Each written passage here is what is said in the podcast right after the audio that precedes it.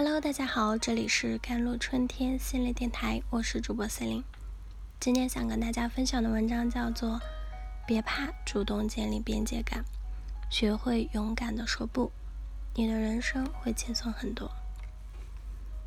有时被一些没有边界感的亲戚提问各种角度的刁钻，甚至可以称得上是完全不顾边界感的问题。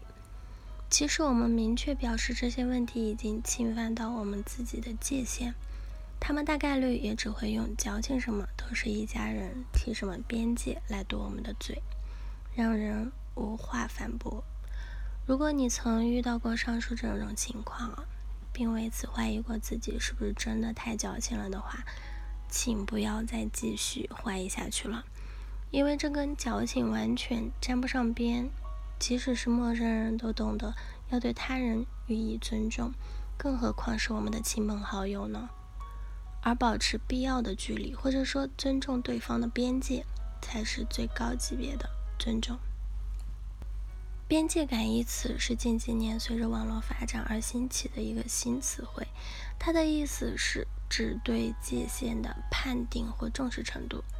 当一个人在人际交往中缺乏边界感，他可能会无意识的常常把自己的事托付给他人，认为是理所当然，或者热情的邀请他人进入自己的生活，强行与他人分享自己的生活点滴，也不管别人乐意不乐意，又或者是把自己的意愿强加于人，强行进入他人的边界，嗯，而自我边界。简单来说，就是你的事归你，我的事归我。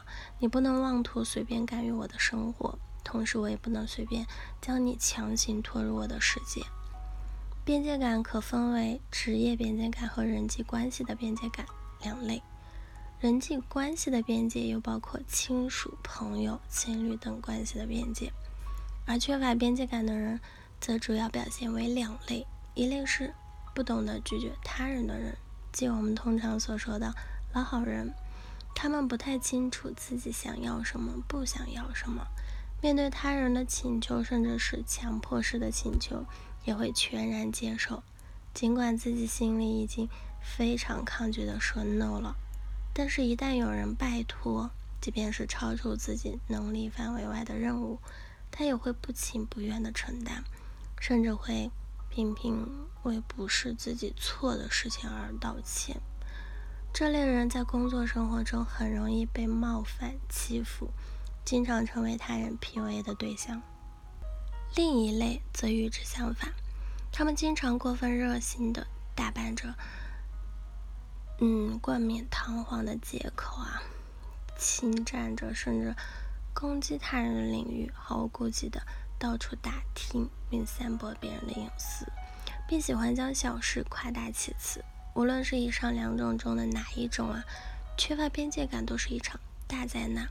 没有一个正常人会喜欢别人随便对自己指手画脚，无论是亲子、兄弟姐妹、朋友、爱人、同事，还是其他关系都是如此。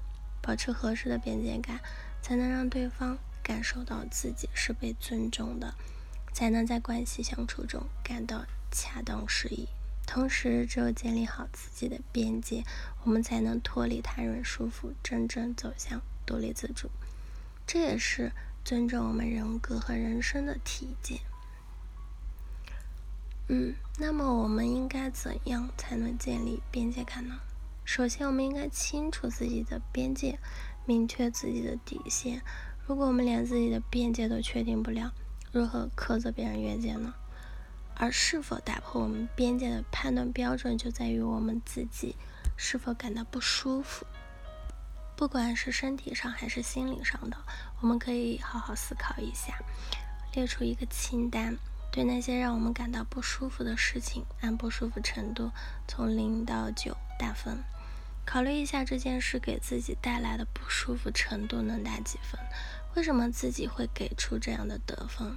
帮助自己确定自己对不适的忍耐度到底有多少，从而帮助自己建立底线和边界。其次，要建立正确的认知，要明白自己是一个独立的个体，而非他人的附庸，更不是他人的主宰。要时时刻刻把自己放在第一位，关心自己的身体、心理和情绪健康。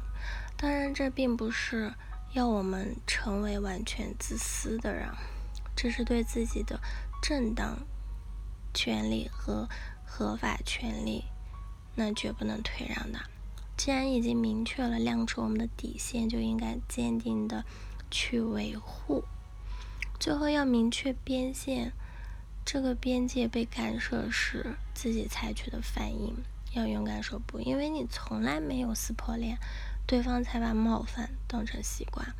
很多时候，我们不敢拒绝别人，不敢表达自己的真实想法，是因为我们害怕看到别人失望的反应，是因为我们害怕与他人起冲突，所以一再纵容别人践踏我们的底线。但是那些。一撕就破脸的人，也许根本就不该出现在你的生命里。我们的不愿和不舒服，只有表达出来，才会被别人看见。不想做的事情就直接说出来，自己不想做，不必委屈自己。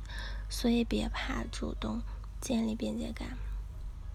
好了，以上就是今天的节目内容了。咨询请加我的手机微信号：幺三八。